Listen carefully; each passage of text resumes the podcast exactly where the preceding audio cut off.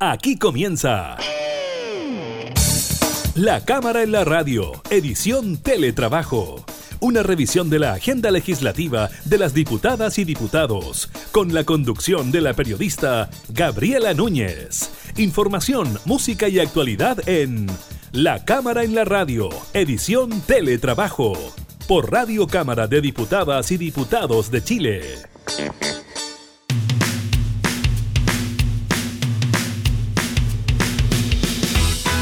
Hola, ¿qué tal? ¿Cómo están? Bienvenidos a un nuevo programa de la Cámara en la Radio en esta modalidad de teletrabajo. Le informamos precisamente sobre las medidas que adopta la autoridad en cuanto a las cuarentenas en gran parte del eh, país. Comunas que salen, comunas que entran, número de casos de COVID también dentro de las informaciones del día de hoy. También estaremos comentando sobre las fiestas patrias y las medidas sanitarias que tomó la autoridad para prevenir un rebrote en los contagios. Veremos qué se puede y qué no se puede hacer. Lo mismo en las comunas que hoy ingresan a la etapa 3 dentro de lo que es el plan de paso a paso, la denominada etapa de preparación. Estaremos conversando con el diputado Eduardo Durán, integrante de la Comisión de Trabajo, sobre el ofrecimiento por parte del gobierno de incrementar en un 0% el ingreso mínimo mensual. Así que estaremos conversando con él de cuáles son las opciones que se barajan, de cuál es la posibilidad de negociación que existe frente a esta propuesta. Y además, volviendo al tema del COVID, le estaremos comentando sobre una situación que se ha ido generando en regiones donde se han tenido que trasladar pacientes de regiones a Santiago por la cantidad de casos COVID que se han ido registrando en las últimas semanas. Iniciamos entonces la cámara y la radio en teletrabajo.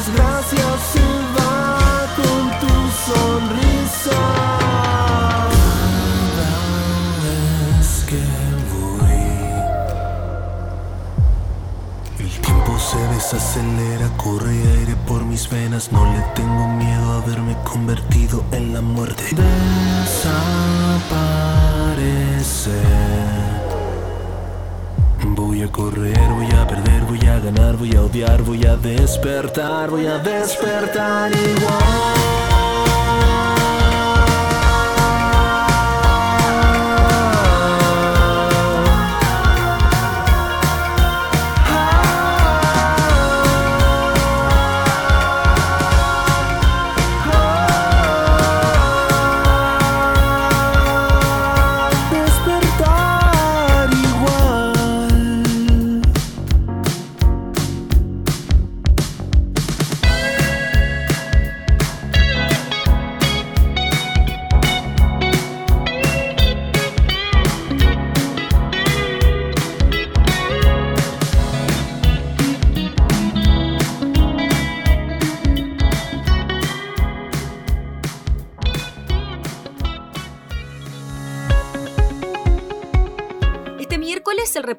Del Ministerio de Salud dio a conocer que los casos nuevos de coronavirus durante la última jornada fue de 1.582.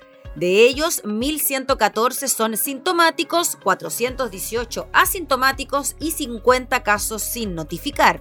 Así, por cuarto día consecutivo se registran menos de 2.000 casos diarios, mientras que el número total de casos que se ha registrado desde el inicio de la pandemia, el pasado 3 de marzo, es de 414.739 infectados. De igual manera, el número de casos activos volvió a descender de los 16.000 después de tres días al llegar este miércoles a 15.712 casos activos. Con respecto a los fallecidos, las autoridades informan de 23 nuevos decesos confirmados por coronavirus. De este modo, las muertes por coronavirus llegaron a 11.344 personas.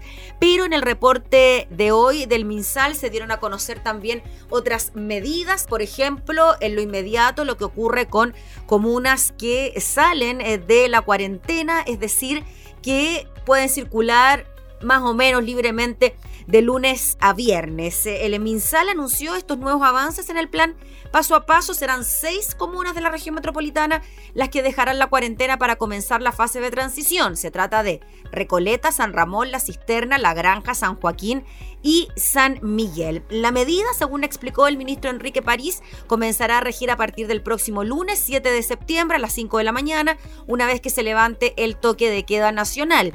El secretario de Estado destacó que en estos municipios ha habido un comportamiento ejemplar de la ciudadanía y valoró también el trabajo de los funcionarios de la salud. Asimismo, tras el anuncio del avance a transición, el doctor París recalcó que este paso da más libertad, pero también requiere más responsabilidad. Hay que recordar que durante esta segunda fase del plan paso a paso se levanta la cuarentena de lunes a viernes, sin embargo, la medida de confinamiento vuelve a estar vigente durante los fines de semana y días festivos. También en el balance del MinSal se dieron a conocer algunas informaciones que tienen que ver con las fiestas patrias. Tiene que ver eh, principalmente con la posibilidad de reunión de las familias. Se anunció que se permitirán reuniones familiares durante fiestas patrias los días 18, 19 y 20 de septiembre. La subsecretaria de Prevención del Delito, Catherine Martorell, indicó que las reuniones se podrán hacer con un máximo de 5 personas en lugares cerrados y hasta 10 en lugares abiertos.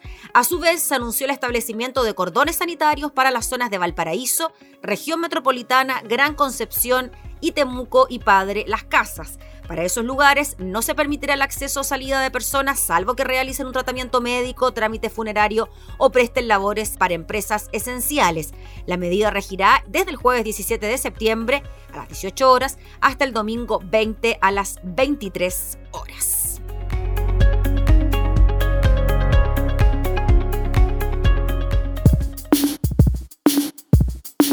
Ya no sé si somos amigos.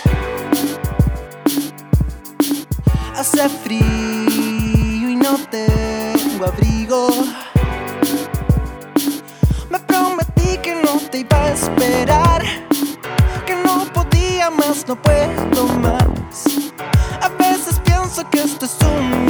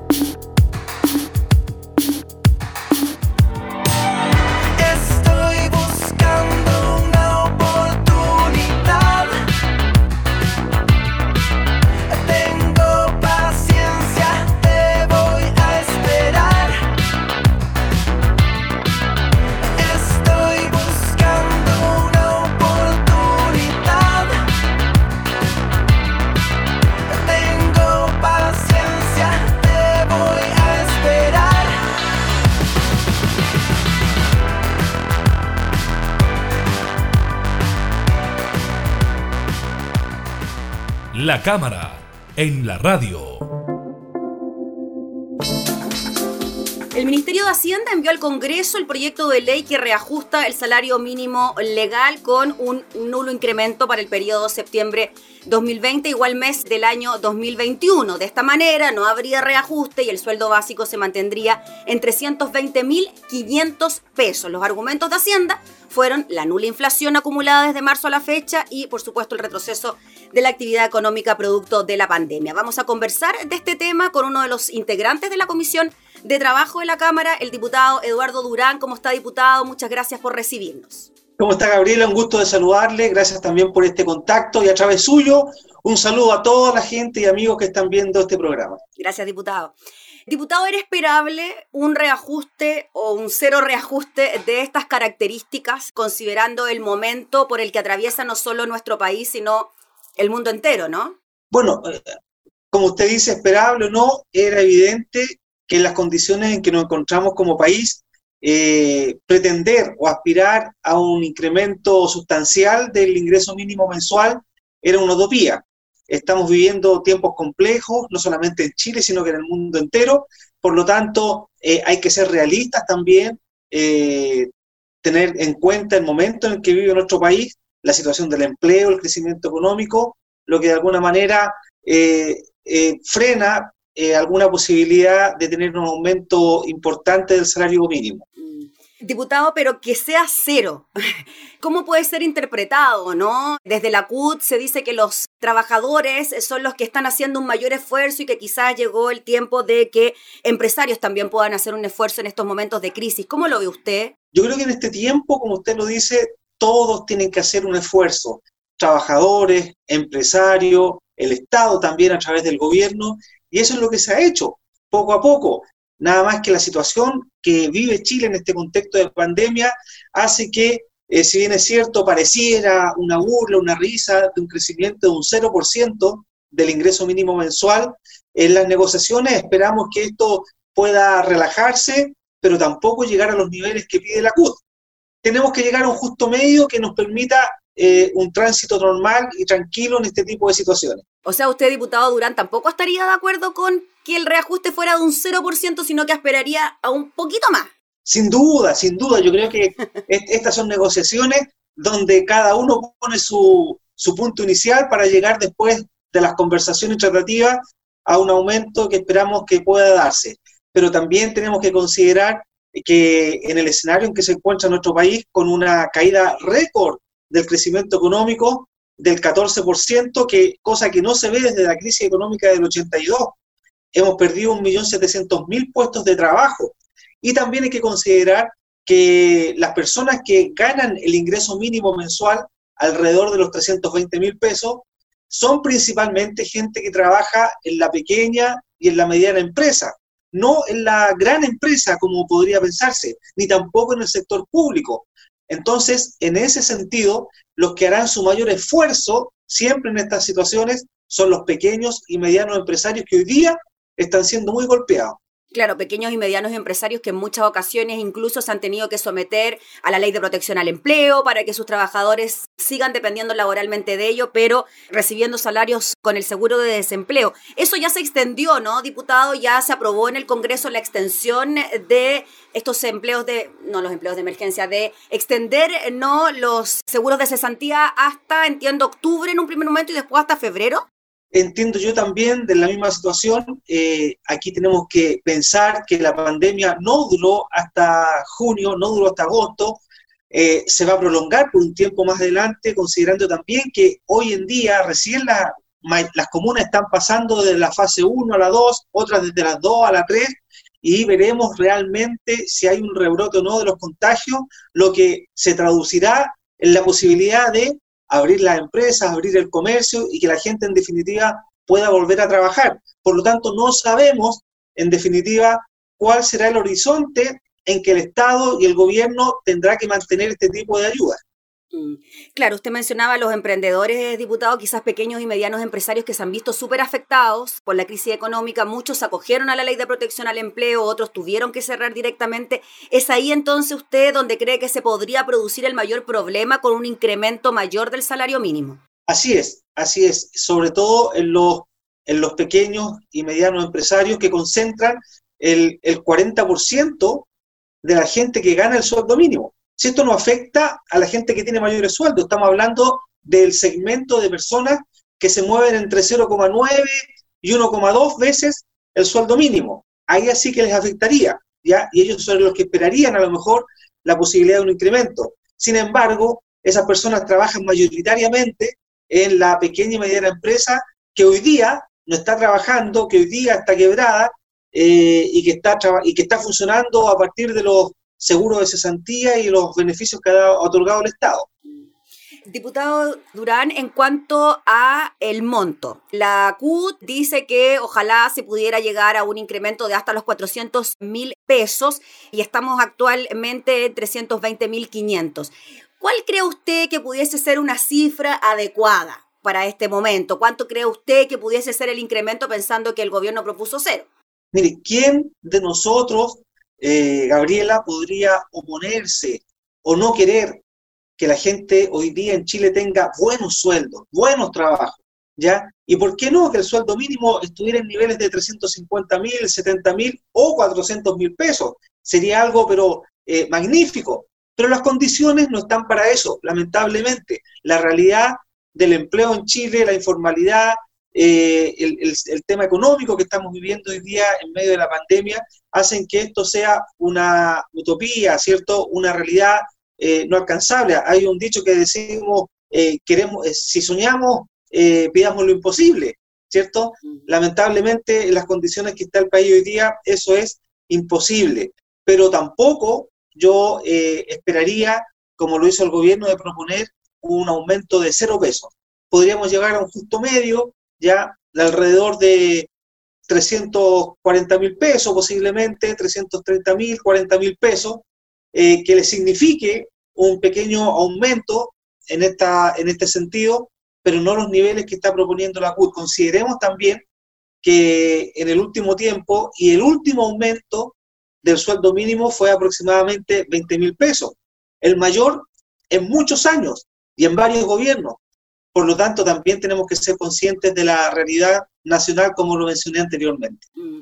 Diputado Durán, en cuanto a las posibilidades que se puedan dar en medio de esta negociación, se habla, por ejemplo, de evaluar ciertos mecanismos alternativos para aliviar la carga que significaría un reajuste en la pequeña y mediana empresa. ¿Usted cree que pueden haber una especie de alternativa especial para las pymes para que de alguna manera puedan reajustar pero no se vean tan afectados? ¿Usted cree que puede existir algo así? Bueno, si el gobierno eh, propone algún tipo de política pública en este sentido, eh, sería bueno estudiarlo, considerarlo, de tal manera que los trabajadores no se vean tan afectados. Hay que también pensar que este último tiempo ha sido de reformas importantes en este sentido, lo que se está tramitando a través de, la, transformación de lo que es la ley de pensiones en nuestro país, asignaría un cargo adicional al empleador de un 6% en las cotizaciones de los trabajadores eh, y todo eso va encareciendo el costo de la mano de obra. Por lo tanto, justo hoy día, en la situación en la que estamos, eh, por eso veo eh, de alguna forma muy difícil considerar la propuesta de la CUT de un aumento tan sustancial en el ingreso mínimo. Claro, ellos lo igualan de alguna manera al ingreso familiar de emergencia que se ha estado entregando en este último tiempo, esto de 100 mil pesos por persona, ¿no? Llegando a los 400 por familia y disminuyendo en caso de que sea más integrante. Bueno, y además de eso también hay que considerar, Gabriela, que por primera vez en este debate del salario mínimo existe lo que conocemos como el ingreso mínimo garantizado, que es un subsidio estatal que incrementa el ingreso bruto de los trabajadores que ganan el salario mínimo y que fue tramitado en el Congreso en marzo eh, de este año. ¿ya? Y sabemos todos que gracias a este ingreso mínimo garantizado, una persona que gana un sueldo mínimo de 320.500 pesos, con este aporte estatal, ese sueldo se transforma en 300, casi 370.000 pesos. Por lo tanto, hay varias opciones que en el último tiempo se han implementado para mejorar lo que es el ingreso mínimo y, por lo tanto, una vez más, llamo a la cordura, a ser realista y actuar con un sentido de prudencia. Ayer se dieron a conocer las cifras del IMASEC, diputado Durán, que no fueron, fueron negativas, pero no fueron tan negativas como se esperaban. De hecho, el ministro Briones dijo, ¿no? Es malo, pero no tan malo, ¿no? En cuanto al crecimiento negativo que tuvimos para el mes de julio. ¿Usted cree que esa buena noticia que tuvimos ayer pudiese influir en que finalmente se haga un esfuerzo adicional de este 0% en el reajuste del salario mínimo? Bueno, tenemos que considerar también que ese aumento en el IMASEC es producto de alguna forma de la aprobación también del proyecto del 10% del retiro de la AFP. Que generó movilidad en el consumo, sí, claro. Así es, pues eso eh, activó el consumo, ya eh, vemos que eso fue un gran alivio para la gente, lo haya ocupado lo que lo, lo haya ocupado, pero de alguna forma reactivó la economía, ya. Y ese es un punto importante que hay que considerar después de todo lo que lo criticaron, diputado, por estar a favor. Así es, pues. Pero mire, yo quiero decirle algo, Gabriela. Antes del estallido social, eh, y cuando se promovió y se estaba estudiando el proyecto de reforma a las pensiones, yo propuse dentro de mi bancada que las personas con enfermedades terminales pudieran eh, recibir en forma anticipada ese dinero por el periodo que le queda de vida, por esperanza de vida, uno o dos años posiblemente. Y desde ese momento yo dije, bueno, ¿y por qué no en condiciones excepcionales, cuando hay gente que está colgando del último hilito, no puede hacer uso de un porcentaje mínimo por una sola vez en la vida del fondo de pensiones? Bueno, llegó el estallido social, llegó la pandemia y cuando se presentó este proyecto no dudé en ponerme al pie del cañón y apoyarlo a pesar de las críticas, a pesar de la incomprensión eh, de haber sido tintado de populista, incluso desde mi mismo gobierno, pero no importa, aprobamos el 10% y la gente está contenta, está feliz y fue un alivio a la economía. Y no se derrumbó el sistema financiero como muchos lo presagiaban. Pero si ahora hasta los ministros dicen que eh, fue un buen mecanismo, hasta las FP parecen estar contentas con la situación. Ahora están todos de acuerdo, pues. Oiga, y esto que y, se presentaron proyectos para sacar nuevamente un 10%. ¿Usted cree que eso no tuvo, no, no, no hubo mucha agua en la piscina, se presentó, se habló al respecto, pero ¿qué piensa de eso? Yo creo que hay sectores de, nuestro Congreso y de la política en general que buscan de alguna forma terminar con el sistema de capitalización individual e instalar un sistema de reparto. Y yo creo que eh, se disfraza muchas veces con que es necesario un nuevo retiro, ya con ir socavando el sistema de capitalización individual que funciona en nuestro país. Yo creo que como están las eh, situaciones dadas, no es viable un nuevo retiro del 10% de las pensiones, fue en un momento especial, puntual, pero no puede transformarse en un cajero automático este mecanismo para que la gente pueda retirar eh, dinero. Esa es plata para su futura pensión. Diputado Durán, finalmente, ¿cómo ve usted al Ministerio de Hacienda a la hora de meterse un poquito más adentro la mano al bolsillo y aumentar este 0% de, de reajuste? Yo creo que eh, al final vamos a llegar a un, a un intermedio, ya que no va a ser el 0%, ni tampoco un sueldo mínimo de 400 mil pesos, eh, porque el, fin del Ministerio de Hacienda es mantener cierto la estabilidad del sistema económico eh, y también hay que considerar que los sueldos que, o la gente que gana el sueldo mínimo tampoco trabaja en el aparato estatal, no son sueldos que paga el Estado. Por lo tanto, es un tema de, de conciencia, de responsabilidad fiscal, ¿ya? Pero yo creo que al final de todo este proceso vamos a llegar a un justo medio que nos deje medianamente tranquilo a todos, pero considerando, Gabriela, la situación que vive el país en la actualidad. Muy bien, pues diputado Durán, le agradecemos enormemente por el contacto, por hablar de estos temas tan importantes para todos los chilenos y estaremos atentos entonces al trámite que se haga en la Comisión de Trabajo. Me decía usted que ya comenzaron con audiencias para escuchar a distintos representantes de organizaciones laborales frente a este tema, ¿no?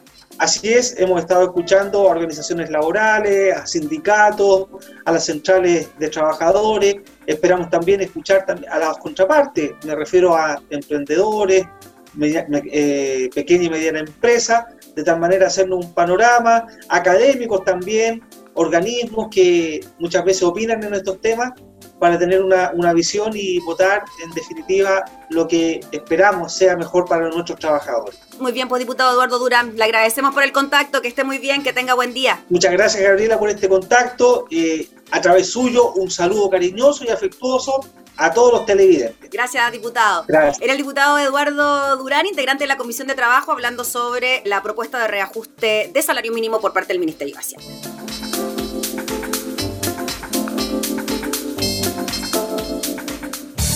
Estás escuchando La Cámara en la Radio, edición Teletrabajo, con la conducción de la periodista Gabriela Núñez.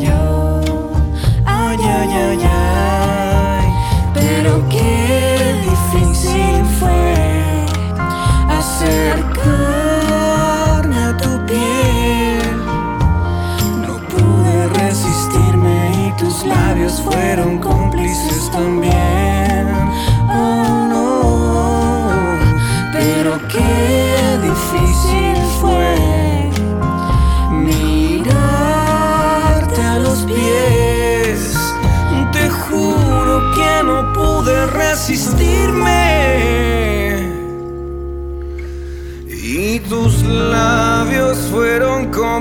hay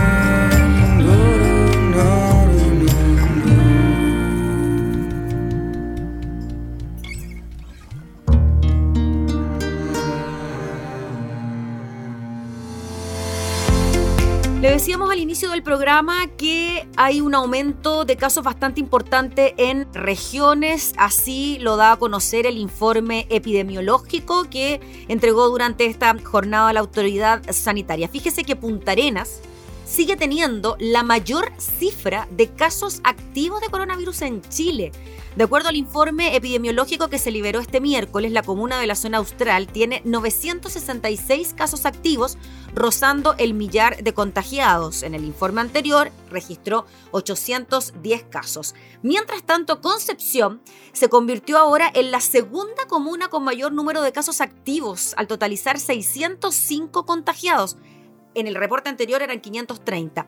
De esta manera, la comuna penquista desplazó al tercer lugar a Arica, que ahora totaliza 592 casos, 585 en el eh, documento pasado. Nombremos las comunas que tienen mayores complicaciones en el país, partiendo por Punta Arenas, con 966 casos, Concepción 605, Arica 592, Antofagasta 550 casos, Coquimbo 502, Puente Alto 482 y siguen en ese orden, ¿ah? Chillán 427. Importante lo que pasa en Valparaíso, 424 casos, Talcahuano 400, Viña del Mar 391, Maipú, ojo, que también está en etapa 2, 320, Copiapó 319, Rancagua 313, y así sigue. Iquique, Pudahuel, Puerto Montt, Hualpén, Santiago, La Florida, San Pedro de la Paz, Talca, Chihuayante, San Bernardo, Renca, Coronel.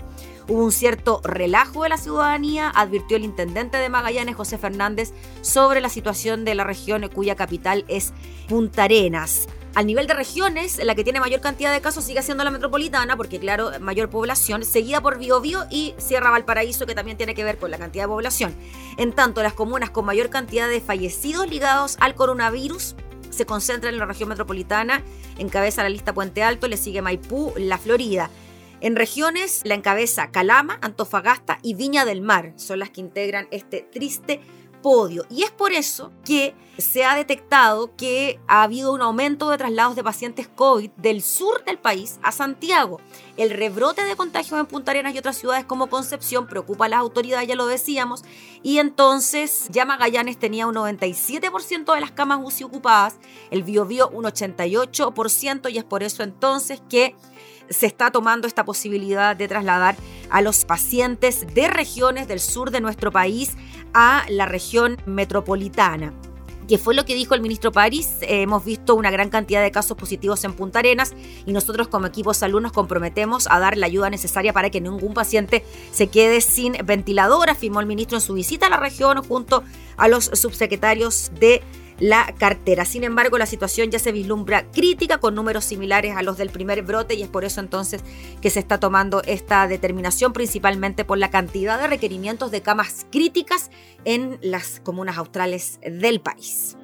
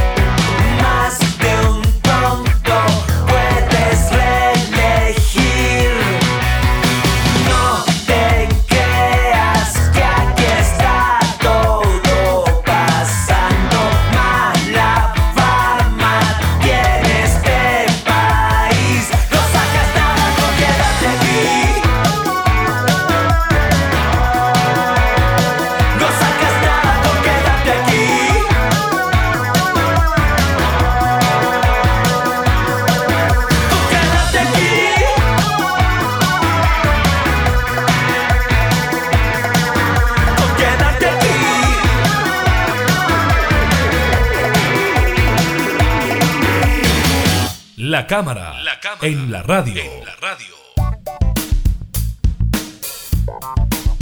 El COVID-19 ha copado la agenda durante estos últimos días. Durante esta jornada pasan etapa de preparación una serie de comunas, tanto en la región metropolitana como en la región de Valparaíso. Estamos hablando de Providencia, Las Condes, Ñuñoa, Vitacura, San José de Maipo. En la región metropolitana, Los Andes y San Felipe en la región de Valparaíso. Todas ellas ingresaron a la fase 3 de preparación en el marco del plan paso a paso del MinSal. De acuerdo a lo dispuesto por las autoridades para esta fase, las personas pueden salir todos los días de la semana, pero no ir a una comuna en cuarentena sin permiso temporal. También rige el toque de queda entre las 23 horas y las 5 de la mañana. Además, los residentes en la comuna pueden trabajar en esta u otra que estén en preparación o transición, a no ser que sea un servicio esencial y tengan un permiso de desplazamiento. También pueden participar en eventos, reuniones sociales y recreativas de máximo 50 personas, menos en horario de toque de queda, y realizar actividad deportiva y participar en deportes colectivos con un máximo de 5 personas en lugares cerrados, 25 en lugares abiertos sin público. Los residentes de centros del Sename pueden salir hasta 5 veces por semana con supervisión. También se permiten visitas de vínculos significativos. Se mantienen medidas básicas de mascarilla, distancia física, lavado de manos y uso de gel. Pueden funcionar en estas comunas farmacias, supermercados y otros lugares de abastecimiento de alimentos y productos básicos, centros de salud, servicios públicos. El comercio y otras actividades no esenciales que puedan funcionar con trabajadores que viven en una comuna sin cuarentena. También puede haber atención de público en restaurantes, cafés y lugares análogos, solo en espacios abiertos y con una distancia mínima de 2 metros entre mesas o 25% de capacidad. Asimismo, se pueden realizar cirugías selectivas, no críticas, a no ser que la autoridad indique lo contrario. ¿Qué está prohibido en estas comunas en etapa 3? Pues bien, el funcionamiento de clubes y centros de adultos mayores, cines, teatros, pubs, discotecas, gimnasios también tienen que estar cerrados. Tampoco se permite la actividad deportiva con más de 25 personas en lugares abiertos y más de 5 en lugares cerrados. Se prohíbe el traslado a residencia no habitual y el libre tránsito por fronteras terrestres y aéreas, a no ser que la autoridad competente indique lo contrario. Y finalmente también están prohibidas las clases presenciales de establecimientos educacionales, salvo situaciones excepcionales, previa solicitud del alcalde y cumpliendo las condiciones sanitarias.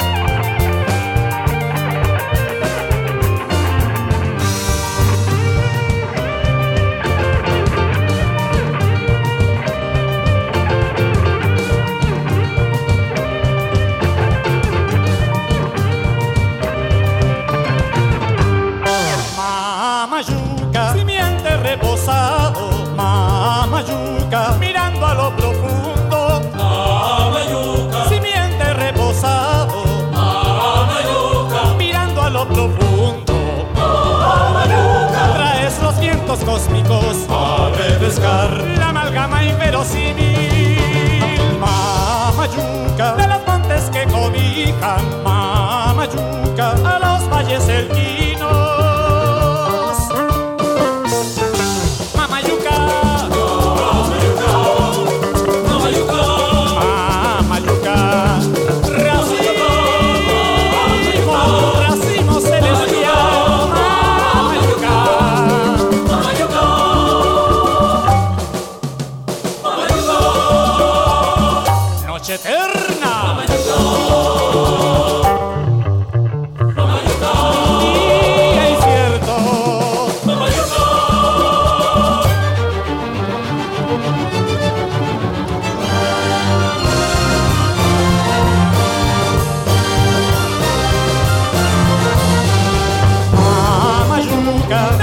sumergirte en las vertiginosas cascadas.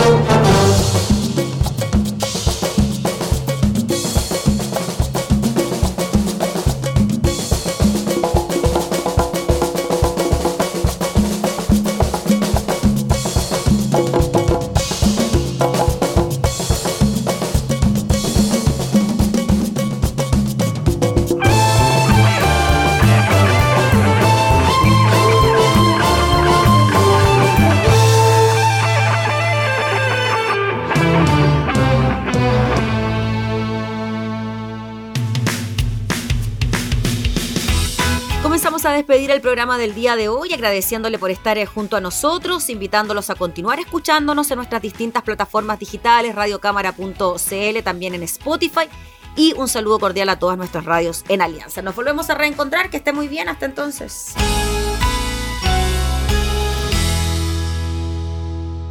Hemos presentado La Cámara en la Radio, edición Teletrabajo una revisión de la agenda legislativa de las diputadas y diputados, con la conducción de la periodista Gabriela Núñez. Información, música y actualidad en La Cámara en la Radio, edición Teletrabajo, en Radio Cámara de Diputadas y Diputados de Chile.